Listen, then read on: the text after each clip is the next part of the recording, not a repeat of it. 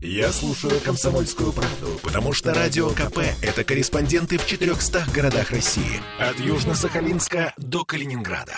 Я слушаю «Радио КП» и тебе рекомендую.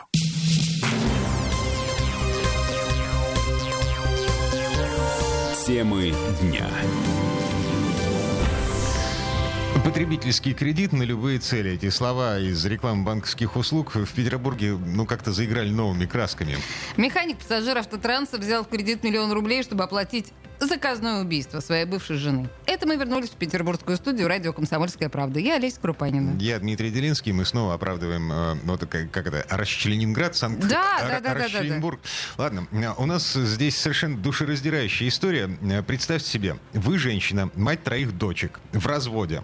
В одно прекрасное утро вы суетитесь на кухне, вам звонят, и этот звонок переворачивает вашу жизнь с ног на голову. Вообще нас тут готовила, никого не трогала. А мы позвонили, что машину зацепили. Могли спуститься там, разобраться полюбовно. Ну, они меня посадили, что мы спасаем ваше жизнь. Я там стала, говорю, подождите, давайте так разберемся. Я думала, мало ли, может, разборки бандитские. А они говорят, нет, ну, на вас типа заказное убийство. Я говорю, я вам не верю, меня с кем-то спутали просто. Ну, вот они уже сказали, Александр Евгеньевич, вам о чем-то говорит имя? И вы поняли, что это ваш муж? Ну, честно говоря, нет. Я подумала, что нет, это все равно какая-то ошибка. Я вот целый день сидела у них там вот в этом уголовном розыске. В принципе, я до конца, вот пока я не увидела, как оперативная вот эта съемка. Да, если честно, я все равно сейчас не верю. Я хочу просто посмотреть на него и, в принципе, спросить. За зачем, да? Ну, правда ли это, да?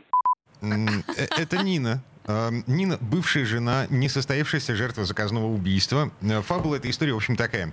54-летний мужчина, некий Александр Красавин, бывший дальнобойщик, потом водитель пассажирского автобуса в Петербурге, теперь техник автопарка, э, задумал избавиться от своей бывшей жены.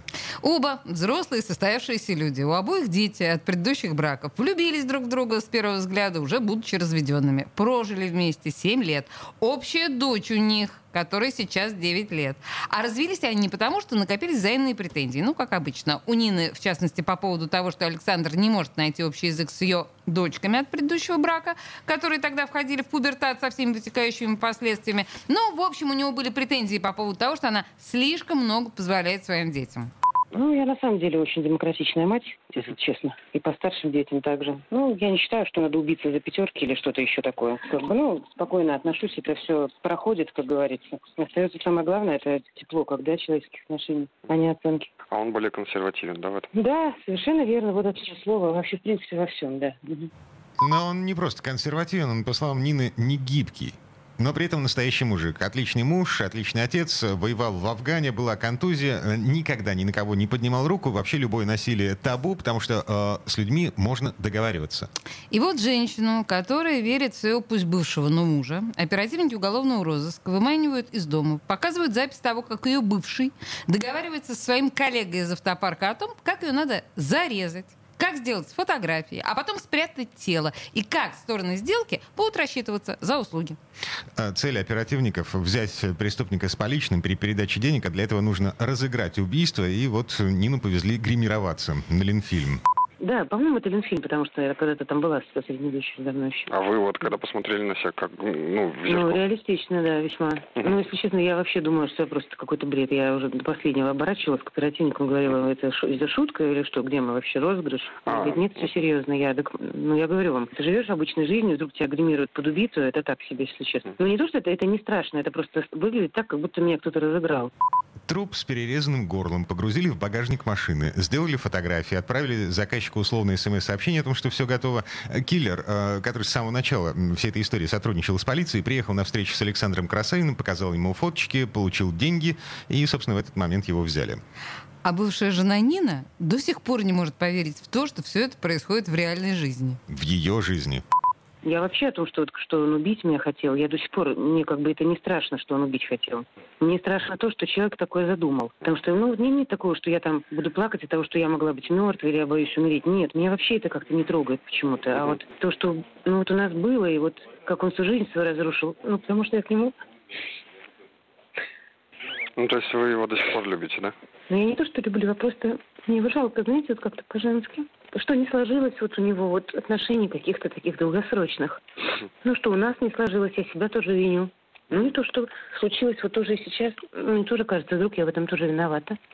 За детей, да, вот то, что страшно, я вот так потом нарисовала себе, что я бы, меня бы никогда не нашли, что он попросил, да, закопать где-то, чтобы не нашли. Вот, страшно, что вот в этой неизвестности остались бы дети, да, допустим. Вот это больше страшно. А вот то, что, вот именно мне, вот то, что меня бы убили, как-то мне я это не воспринимаю вот так, что, может быть, потому что это не случилось, или вот близко не было опасности, да, допустим, какой-то.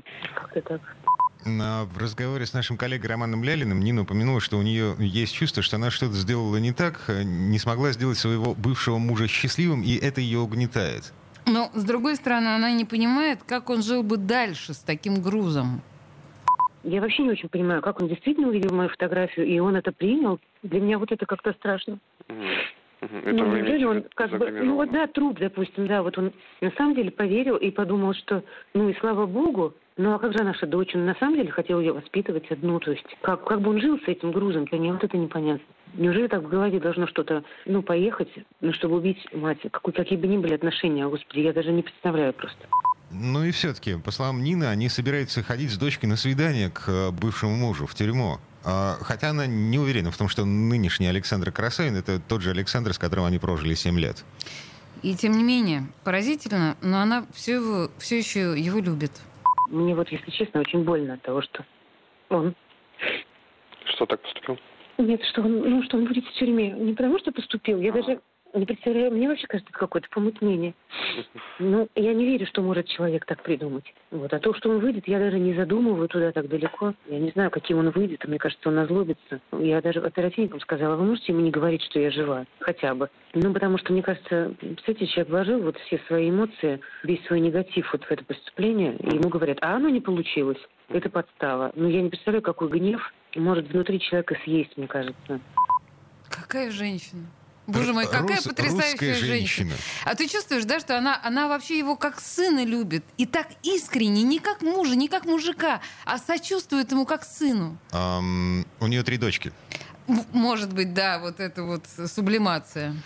Ладно, что касается причин, по которым э, механик пассажиров Татранс Александр Красавин попытался заказать убийство своей жены, то э, по официальной версии это была попытка забрать дочь. Якобы бывшая мешала их общению, не разрешала встречаться, всячески настраивала девочку против него, еще требовала повысить элементы. И ради этого он взял миллион рублей э, в кредит в банке, чтобы оплатить услуги наемного убийцы. Ох, результат – уголовное дело по статье «Покушение на убийство». Ну, в общем, есть вероятность того, что в ближайшие семь лет Александр Красейн проведет за решеткой. Печаль. Темы дня.